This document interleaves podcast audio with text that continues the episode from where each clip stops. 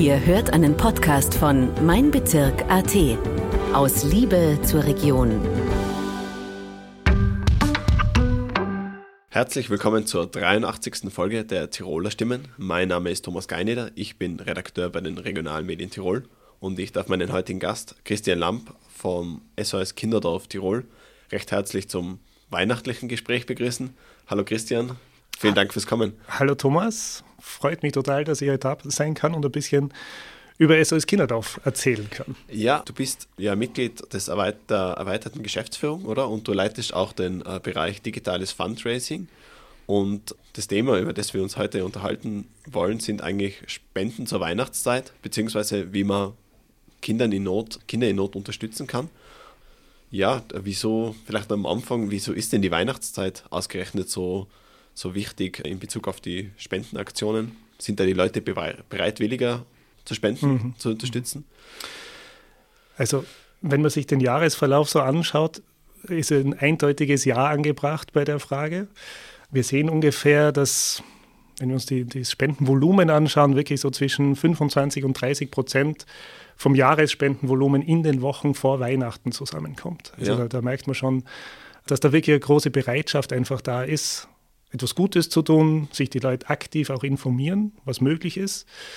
Und wir bei SOS Kinderdorf natürlich sind genauso wie andere NGOs darauf angewiesen, auch tatsächlich, dass diese Weihnachtszeit genutzt wird. In unserem Fall für Kampagnen, für Promotions auch, damit wir das notwendige Spendengeld zusammenbekommen, um dann im nächsten Jahr wieder gute Arbeit leisten zu können. Das heißt, das ist für euch jetzt gerade auch sehr stressige Phase des Jahres. Genau, also es ist definitiv so, die Wochen vor Weihnachten, da kommt viel zusammen. Eben, da, da gibt es verschiedenste Aktionen natürlich auch von unserer Seite. Gerade im Fundraising, wo es darum geht, Zielgruppen zu aktivieren, SpenderInnen zu gewinnen. Und da ist die ganze Belegschaft natürlich auf den Beinen und versucht das Beste zu machen. Also ein bisschen schiele ich schon Richtung Weihnachten, weil ja. wenn der 24. mal da ist, dann weiß ich, da geht es dann wirklich in die Richtung ja mal durchatmen zu können und wirklich die Weihnachtszeit so richtig genießen zu da können. Da liegt einmal der größte Stress hinter euch sozusagen. Absolut, genau. Ja. Dann frage ich gleich, welche Möglichkeiten gibt es denn, SOS Kinderdorf, also zu spenden oder euch auch zu unterstützen?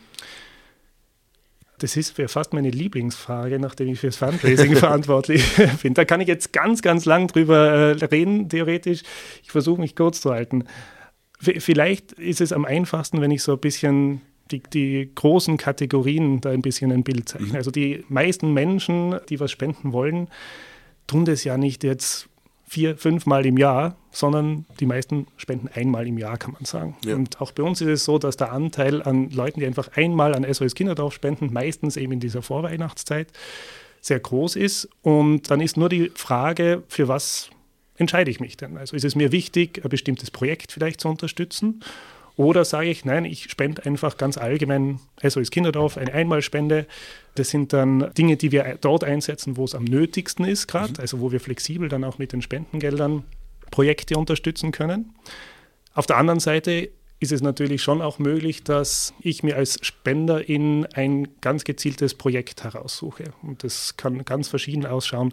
Das kann sein, dass ich zum Beispiel einen gewissen Bezug zu einem gewissen Land habe und sage, genau in dieses Land, da mhm. würde ich gern oder dort würde ich gern Gutes tun und suche mir also ein Spendenprojekt in einem gewissen Land heraus oder vielleicht ist es auch ein gewisses Thema, das mich interessiert. Das kann Nachhaltigkeit sein, das kann Bildung vielleicht sein, immer mit diesem Kinderbezug natürlich dann bei uns. Und dann habe ich vielleicht auch noch die Frage im Hinterkopf, ja, soll es jetzt wirklich eine Einmalspende sein? Oder soll es was Regelmäßiges sein, wo es dann vielleicht eher schon Richtung Patenschaft geht, wo ich dann monatlich versuche, Kinder zu unterstützen mit meinem Spendengeld? Das heißt, da gibt es auch äh, wirklich eine große Palette, wo man sich gezielt einbringen kann. Äh, wir reden immer ein bisschen vom Bauchladen bei uns, vom Großen, der äh, gut und schlecht ist gleichzeitig. Gut, weil wir eben so vielfältig sind, dass wir so gut oder so viele verschiedene Dinge anbieten können auch. Hemmschuh ist vielleicht wirklich, es ist schwierig, sich zu entscheiden als Spender und oder Spenderin. Also da das herauszufinden, was jetzt wirklich genau zu mir passt, da braucht man vielleicht ein, zwei Minuten, um sich da durchzukämpfen. Man kann ja mehrere Projekte unterstützen, oder? Äh, Notiz am Rande, ja. Wunderbar. Du hast ja auch schon angesprochen, man kann ja auch eine, eine Patenschaft mhm. Wie sagen wir sagen, abschließen, aber man kann sie auch verschenken, oder? Auch das ist möglich, ja. ja. Also natürlich gerade in der Weihnachtszeit ist das Geschenksthema eines, das uns auch im Fundraising begleitet. Da gibt es die Patenschaft grundsätzlich, die verschenkt werden kann. Das läuft eigentlich ganz einfach ab. Das heißt, ich als Schenkender kann einfach eine Patenschaft abschließen, bekomme eine Geschenksurkunde, die ich dann weiterreichen kann und der oder die Beschenkte bekommt dann einfach über ein Jahr lang Informationen, wie diese Patenschaft wirkt. Das heißt, da gibt es äh, Briefe aus dem Land oder aus dem Dorf, das man unterstützt. Da gibt es Informationen von uns. Und nach einem Jahr kann man dann entscheiden, sozusagen ist dieses Geschenk abgeschlossen, wenn man mhm. so will, oder will ich diese Patenschaft weiterführen? Entweder wieder in einem Geschenkssetting oder es kann auch sein, dass der Beschenkte manchmal die Patenschaft dann einfach übernimmt und ja. weiterführt. Also da, der Beschenkte wird dann eigentlich am, am Laufenden gehalten quasi. Kann man sich dann auch irgendwie persönlich dann äh, einbringen? Also bei uns ist schon das Thema Kinderschutz groß. Deswegen schauen wir, dass es einen Informationsfluss gibt, sozusagen, was mit dem Geld passiert, was da gemacht wird, wie Kinder sich in einem SOS Kinderdorf auch entwickeln und welche Akzente dort gesetzt wird. Der direkte Kontakt zwischen Kind und Pate oder Patin, da schauen wir, dass der äh, möglichst wenig zustande kommt. Okay. Vielleicht nochmal eben zu, zu Weihnachten. Kannst du dir das irgendwie erklären, wieso gerade ausgerechnet zu Weihnachten der, der Spenden, das Spendenvolumen so steigt? Also man kennt es, glaube ich, von sich selber auch. Also Weihnachten, ich habe vorher schon gesagt, es ist ein bisschen stressig, vielleicht auch zum Arbeiten. Gleichzeitig gibt es privat auch viel zu erledigen. Ich meine, äh, jeder ist auf der Suche nach Geschenken, äh, überlegt vielleicht, was man schenken kann die die Kinder haben, wissen selber, dass da viele Aktivitäten auch stattfinden, von Kekselbacken über vielleicht Adventsmärkte besuchen oder ähnliches. Also es ist viel zu tun. Es ist eine Zeit sicher, die für, ich sage mal, Familie, Gemeinsamkeit auch steht, wo es schon auch darum geht, sich ein bisschen damit auseinanderzusetzen, wie geht es einem selber und wie geht es anderen. Und das schwingt dann natürlich schon alles ein bisschen mit, um das zu erklären, dass da auch die Bereitschaft einfach groß ist, gerade in dieser Zeit Gutes zu tun. Mhm. Und da gibt es lustigerweise, oder äh, finde ich zumindest ganz spannend, das ist sogar wissenschaftlich untersucht. Da gibt es äh, das Phänomen, das nennt sich ähm, Warm Glow. Das ist so beschrieben in der Literatur, der Status, den man erreicht nach einer Spende. Und zwar ist das der emotionale Status, ähm, ah, sozusagen okay, auch, genau. Ich habe was Gutes getan. Ich habe was Gutes getan und das ist auch ein Gefühl natürlich, das gerade sehr gut in die Weihnachtszeit passt. Also nicht nur der Gedanke, ja, jetzt habe ich dem anderen vielleicht in irgendeiner Weise helfen können, sondern auch für sich selber mal ein bisschen ja, einen emotionalen, eine emotionale Komponente zu finden, die mit so einer Spende zusammenhängt. Also mhm. man tut sich tatsächlich auch selber was Gutes, spannenderweise eben wenn man eine Spende macht. Das ist ein schönes Gefühl. Absolut. Ja. Vielleicht abgesehen von den, wie soll man sagen, Geldspenden oder so, habe ich gelesen, man kann sich ja auch als Freiwilliger engagieren, oder? Genau. Wie, in welchen Bereichen kann man sich da engagieren? Die Bereiche, wo wir Freiwillige einsetzen, die sind auch ganz unterschiedlich, muss man sagen. Also man muss sich vorstellen, in Österreich arbeiten circa 2000 Leute bei SOS Kinderdorf. Mhm. Das ist eine große Organisation, wo es natürlich in erster Linie darum geht, dass wir mit Kindern, Jugendlichen und Familien zusammenarbeiten. Das heißt, in all unseren Bereichen, wo wir arbeiten, gibt es natürlich die Möglichkeit, auch sich als äh, Freiwillige oder Freiwilliger einzusetzen. Das kann sein, dass es tatsächlich in der Arbeit mit Kindern und Jugendlichen ist, wo man Lernhilfen, äh, Lernhilfe vielleicht macht oder vielleicht auch aus seinem eigenen Beruf heraus irgendwie Kurse anbieten kann. Es gibt Leute, die musizieren mit den Kindern. Es gibt Leute, die begleiten sie beim Malen oder ähnliches. Auf der anderen Seite, ich meine, ich als Mensch aus dem Marketing äh, sozusagen, ich sitze halt in erster Linie im Büro. Mhm. Aber auch da gibt es die Möglichkeit natürlich für Freiwillige, sich zu engagieren. Ganz unterschiedlich, da geht es wirklich, gerade jetzt in der Weihnachtszeit, haben wir auch Leute, die uns vielleicht äh, mit ganz profanen Dingen helfen, Datenbanken pflegen, die uns helfen, vielleicht Mailings zu gestalten oder ähnliches. Also Möglichkeiten gibt es ganz, ganz viele. Die euch auch ein bisschen unter die Arme greifen sozusagen. Absolut. Also wir haben einen, einen Freiwilligenpool, der wirklich auf Bedarf ausgeba- aufgebaut ist. Das heißt, wir schauen wirklich, wo macht es Sinn, mit Freiwilligen zusammenzuarbeiten und genau diese Rollen versuchen wir dann übers Jahr zu besetzen. Also eigentlich auch total breit gefächert, muss man sagen. Total breit gefächert und es ist tatsächlich ein Bereich, der sich jetzt gerade sehr gut entwickelt bei uns. Es gibt ein neues Pilotprojekt aktuell, nennt sich Ready Teams, die wir jetzt gerade tatsächlich in einer Testphase mal ausprobieren, ob sowas gelingen kann.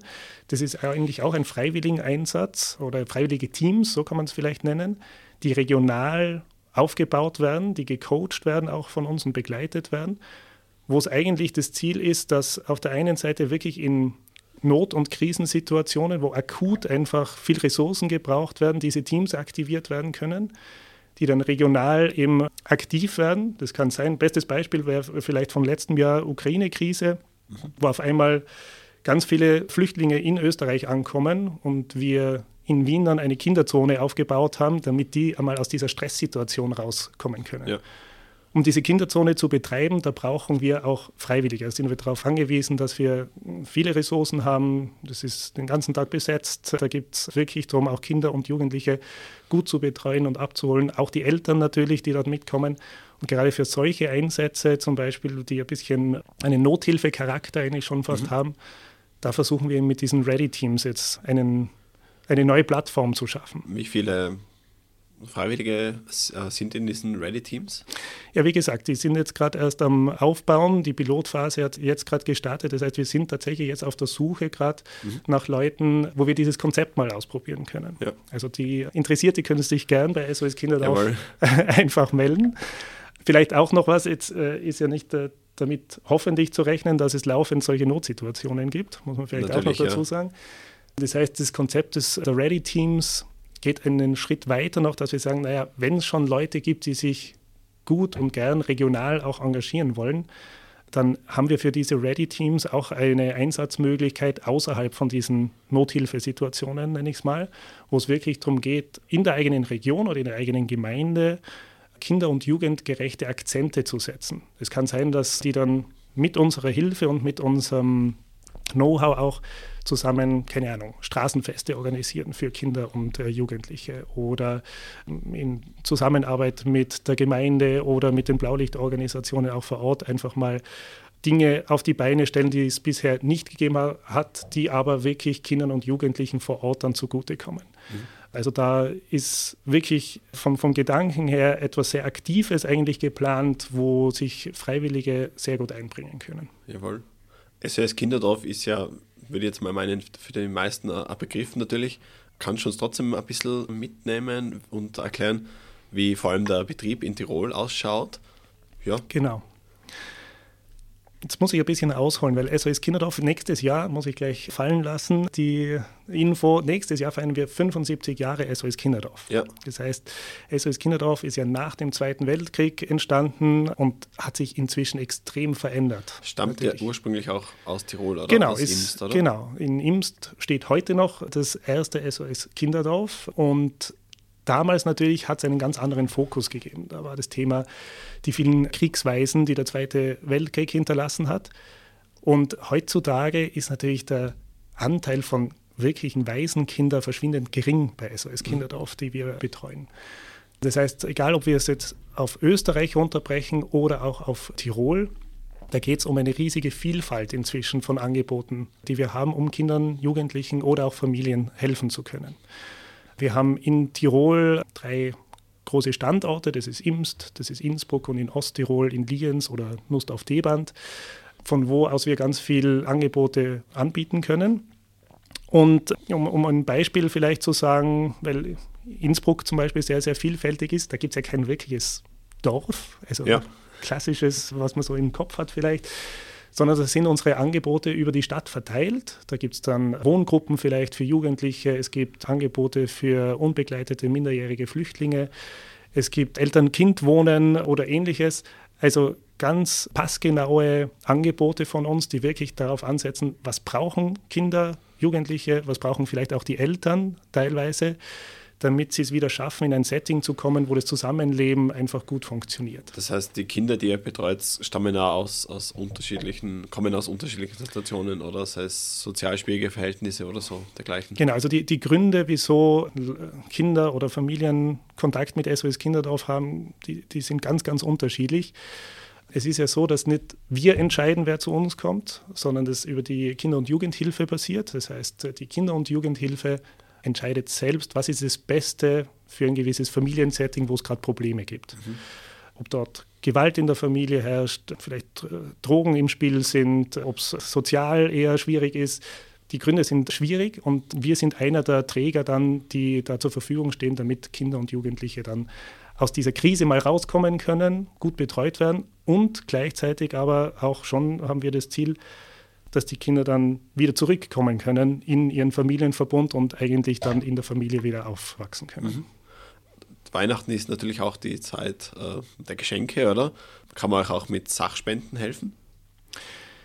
Sachspenden ist auch ein wichtiges Thema bei uns natürlich. Wir sehen uns jetzt nicht als Sachspendensammelstelle, so nenne ich es mal, sondern schreiben immer gezielt aus, was wir jetzt gerade konkret benötigen. Mhm. Das macht für uns Sinn, damit wir auch ressourcenschonend arbeiten können und sagen, okay, jetzt braucht man einen gewissen Standort, vielleicht Kinderfahrräder als Beispiel, dann kommunizieren wir das auch nach draußen. Es gibt ein paar Angebote, die einen Shop-Charakter haben. Zum Beispiel Babam ist ein Second-Hand-Store in Wien, beziehungsweise auch ein Online-Shop von uns, wo es eben um Second-Hand-Kleidung geht, wo wir ganz gezielt das ganze Jahr über Sachen verkaufen können, die dann schlussendlich auch dem guten Zweck zugutekommen, die Einnahmen oder einen Sozialmarkt in Wien, wo es eher vielleicht um Spielsachen geht für Kinder oder auch Ausrüstung, Schulausrüstung oder ähnliches. Also Möglichkeiten gibt es viele, aber wir suchen wirklich ganz gezielt dann nach den richtigen Sachen, die wir tatsächlich brauchen können. Das kann man online sich anschauen. Oder? Genau, also wenn er auf unserer Webseite nach dem Thema Sachspenden sucht, mal, der bekommt eine große Info, auch mit den Dingen, die wir jetzt gerade nötig haben. Ja. Wie groß ist denn eigentlich der Bedarf an, an Spenden derzeit und auch an freiwilligem Engagement? Wir sind ja zum großen Teil zum Glück über öffentliche Mittel finanziert, die unsere Angebote, äh, Angebote fördern. Das macht ungefähr 70 Prozent aus von dem, was wir brauchen. Das heißt, 30 Prozent werden durch Spenden tatsächlich mhm. finanziert. Da reden wir allerdings von einem Spendenvolumen übers Jahr gesehen von ca. 45 Millionen Euro. Also das ist nicht ganz wenig. Das heißt, diese 45 Millionen Euro, die gilt es dann im, im Fundraising irgendwie zu organisieren. Da sind natürlich Unternehmen dabei, die spenden, da sind Privatpersonen dabei, die spenden. Da sind vielleicht auch Leute dabei, die in ihrem Erbe irgendwie SOS Kinderdorf bedenken. Aber insgesamt ist das immer das Jahresziel, eben hier diese nötigen Mittel aufzustellen, um dann schlussendlich unsere Angebote tatsächlich so betreiben zu können, wie wir das mit unserem Qualitätsanspruch auch für richtig halten. Das ist schon ein, ein großer Betrag, muss man sagen, ja. Ja, und ich sage immer, deswegen ist die, die Weihnachtszeit doppelt spannend für uns, weil wir tatsächlich erst am Ende des Jahres so richtig wissen, war es jetzt ein gutes Spendenjahr oder war es so ein mittelmäßiges Spendenjahr vielleicht nur, ja. weil eben sich die Spendenbereitschaft gerade in diesen Wochen vor Weihnachten so groß zeigt und die entscheidend zum Teil ist, wie das gesamte Jahr dann auch Ich nehme an, das ist halt auch abhängig von es ist äh, bekannt, wir leben in Zeiten der Teuerung quasi und ich nehme an, das hat natürlich auch Auswirkungen. Das ist eine große Frage, die wir uns natürlich stellen. Nehmen wir an, keine Ahnung, Inflation ist auf 7%, alle Preise steigen um 7%. Ja, die Spenden steigen halt nicht um 7%, sondern die gehen wahrscheinlich eher um 7% runter. Ja, also so, so kann man es äh, sich vorstellen. Das heißt, die Herausforderung für, für alle Non-Profit-Organisationen ist tatsächlich die, wie gehen wir mit dieser Teuerung um? Wir haben kein Mittel, um Preise zu erhöhen tatsächlich. Das ist nicht möglich. Das heißt, wir müssen mehr Leute eigentlich aktivieren und für unser Angebot auch naja, unser Angebot so äh, interessant machen, dass sich mehr Leute dafür interessieren, um das gleiche Spendenvolumen wie das Jahr davor zum Beispiel zu erwirtschaften. Ja, das heißt eigentlich, ähm, weil du gerade den Warm Glow eben vorher angesprochen hast, ist wahrscheinlich auch wichtig, dass die Leute, die den Spenden sagen, zu ihren Freunden, Familie, ähm, magst du nicht auch was spenden? Das, das, also hilft, ich habe ja gelesen, man kann eben seine eigene Spendenaktion starten, mhm. oder? Das ist wahrscheinlich auch ein richtig wichtiges äh, genau. Hilfsmittel quasi. Also man, man, sieht jetzt schon, Möglichkeiten gibt es wirklich mehr als genug. Ja. Ähm, aber es sind tatsächlich auch die Bedürfnisse ganz unterschiedlich. Spenden ist immer ein, ein emotionaler Vorgang. Also es wird einen nie kalt lassen und man entscheidet sich bewusst für was, man entscheidet sich dazu irgendwie anderen Leuten zu helfen, was Gutes zu tun. Das heißt, die emotionale Komponente ist ganz, ganz wichtig. Wenn wir es dann auch noch schaffen, mit unseren Angeboten einen Spender so zu emotionalisieren, dass der eben so begeistert ist und sagt, schaut her, was mit meinem Geld passiert ist, was die Wirkung sozusagen meiner Spende ist und das ein bisschen herum erzählt, ist das was, was uns extrem natürlich entgegenkommt und hilft. Ein Weg, wie man das oder wie viele Leute das machen, sind die von dir jetzt gerade angesprochenen Spendenaktionen, die man auch selber einfach als Privatperson oder als Unternehmen starten kann. Und da hat sich auch in den letzten Jahren ich sag mal, ganz was Fantastisches eigentlich entwickelt. Wir arbeiten da mit einer Online-Plattform, die We Are SOS heißt, also unsere Spendenaktionsplattform, unsere eigene. Und vor ein paar Jahren war das halt noch so klassisch, ich sag mal, zum Geburtstag oder zur Hochzeit oder so etwas macht man halt eine Spendenaktion, kann die dort abbilden und online einfach Spenden sammeln oder auch offline geht natürlich auch. Und inzwischen aber hat sich ein bisschen gedreht bei uns ein bisschen, dass wir sozusagen den, den Online-Kanal viel besser da auch nützen können. Ja. Stichwort Streamer, Influencer und ähnliches die, keine Ahnung, auf Twitch oder YouTube ihre Streams laufen haben und während diesen Livestreams einfach Charity-Sachen machen mhm. und für SOS Kinderdorf zum Beispiel dann Spenden sammeln, als ah, eigene okay. Spendenaktion. Das hat natürlich eine unglaubliche Wirkung, Reich, Reichweite, nehme ich an es sind vor allem neue Zielgruppen für uns, ganz ja. ehrlich. Also es sind neue Menschen, die wir da erreichen damit und dementsprechend auch super wichtiges Instrument für uns, um SOS Kinderdorf bekannt zu machen. Das Schöne bei so Livestreams natürlich ist auch, da können wir auch ein bisschen mitdiskutieren, vielleicht werden eingeladen als Gesprächsgast, so wie ich da heute in diesem Podcast und können ein bisschen mit dem Host dann auch plaudern und SOS Kinderdorf und die Angebote bekannter machen von ja. uns. Das war also einer meiner Gedanken, es ist wahrscheinlich noch nie so bequem gewesen, irgendwie zu spenden, wo, wo auch immer, beim SOS Kinderdorf oder ähnlichem. Merkt man das irgendwie, dass man, dass das, das Internet das vereinfacht?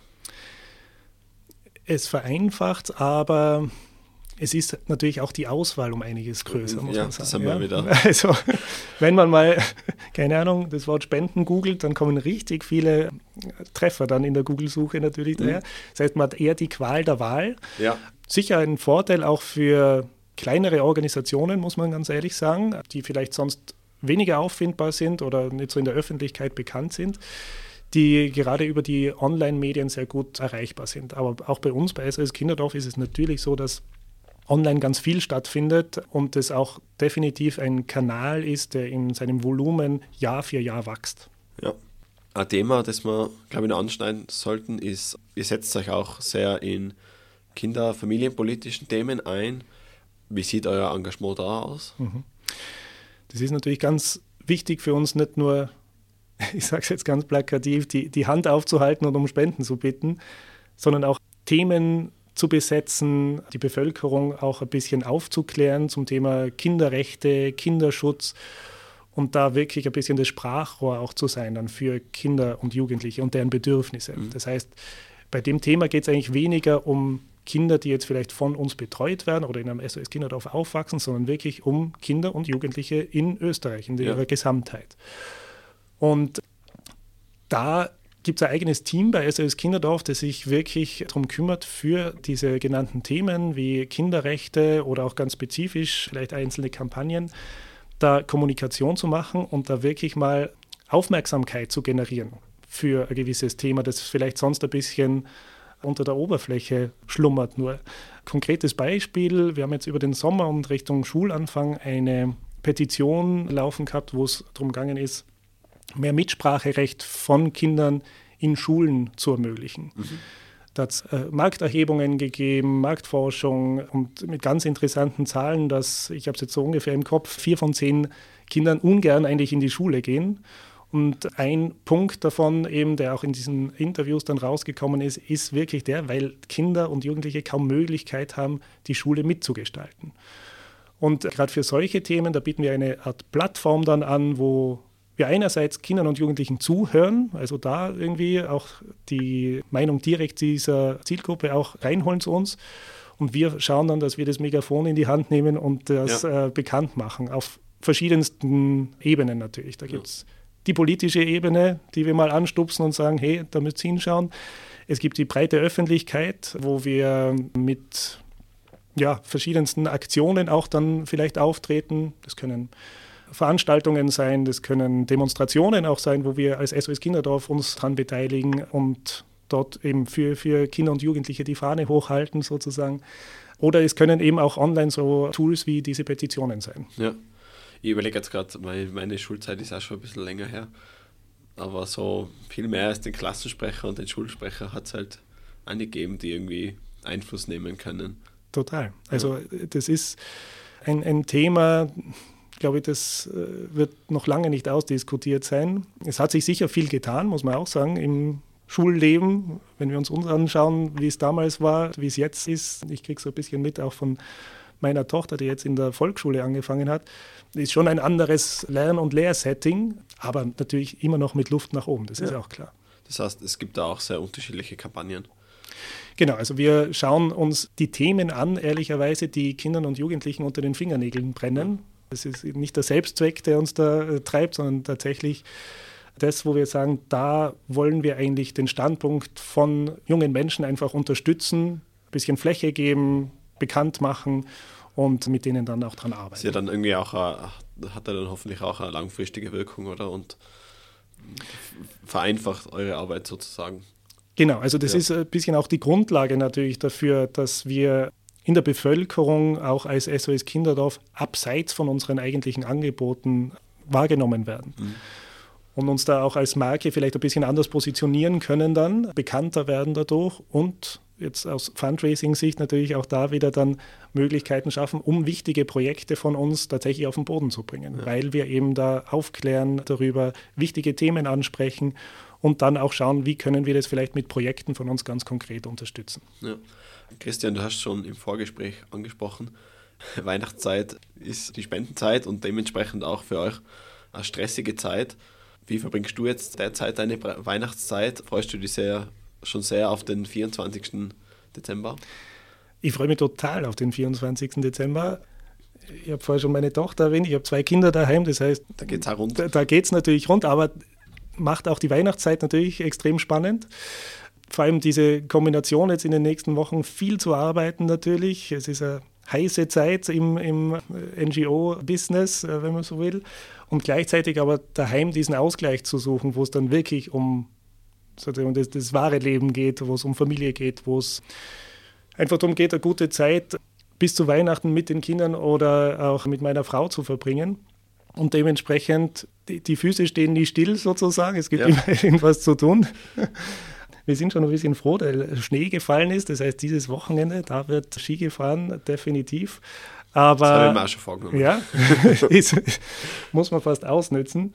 Aber ja, es, es ist ein wichtiges Thema bei uns auf alle Fälle. Wie gesagt, heute unsere, die Augen von unseren Kindern haben schon geleuchtet, weil heute Überraschung war eben erster, Ad, nicht erster Advent, der, der 1. Dezember. Das heißt, der Adventskalender ist auf einmal da gehängt und war die große Überraschung schon heute in der Früh. Also ich, ich finde es immer super lässig, sowas direkt mitzubekommen, weil ich finde immer, niemand freut sich so schön wie Kinder irgendwie. Na klar, ja.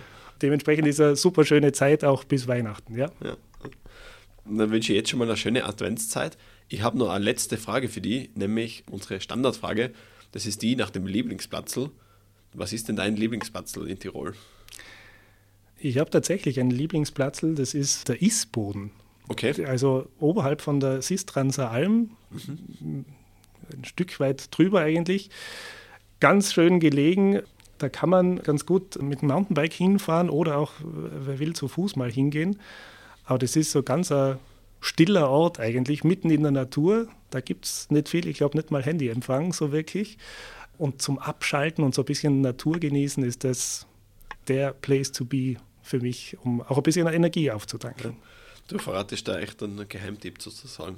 Viele halten sich da eher bedeckt, aber. ich, kann damit leben, ja, ja. Gott. Christian, wirklich vielen Dank, dass du zu uns gekommen bist und ja, mir ein bisschen in, das, in die Spendenmöglichkeiten beim SOS Künderdorf äh, Einblick bekommen haben. Ja, danke für die Einladung nochmal. Und ja, liebe Zuhörerinnen, fleißig spenden. Wenn Sie sich nicht entscheiden können, in welches Projekt, dann einfach ähm, mehrere unterstützen, oder? Also genau, also ich glaube auch, äh, da muss sich jeder aussuchen, was zu einem passt. Für manche passt SOS Kinderdorf, für andere vielleicht eine andere Organisation. Alle Non-Profit-Organisationen werden sich freuen, wenn sie über Weihnachten oder auch in den Wochen davor eine kleine Spende bekommen. Jawohl. Dann nochmal danke und äh, eine schöne Adventszeit wünsche ich. Danke, ebenfalls. Liebe Zuhörerinnen und Zuhörer, vielen Dank fürs Dabeisein. Alle unsere Folgen gibt es natürlich auf unserer Webseite meinbezirk.at slash Tirolerstimmen und auch auf diversen Podcast-Plattformen. Hören Sie in die bisherigen Folgen hinein und lassen Sie sich von den neuen Folgen immer ab Dienstag überraschen. Die Nachrichten aus Tirol, Ihrer Region und aus Ihrer Heimatgemeinde lesen Sie online auf meinbezirk.at slash Tirol und in der Printausgabe der Bezirksblätter Tirol ab Mittwoch in Ihrem Postkastel. Danke und bis zum nächsten Mal. Das war ein Podcast von Mein Bezirk AT. Vielen Dank fürs Zuhören und bis zum nächsten Mal. Aus Liebe zur Region.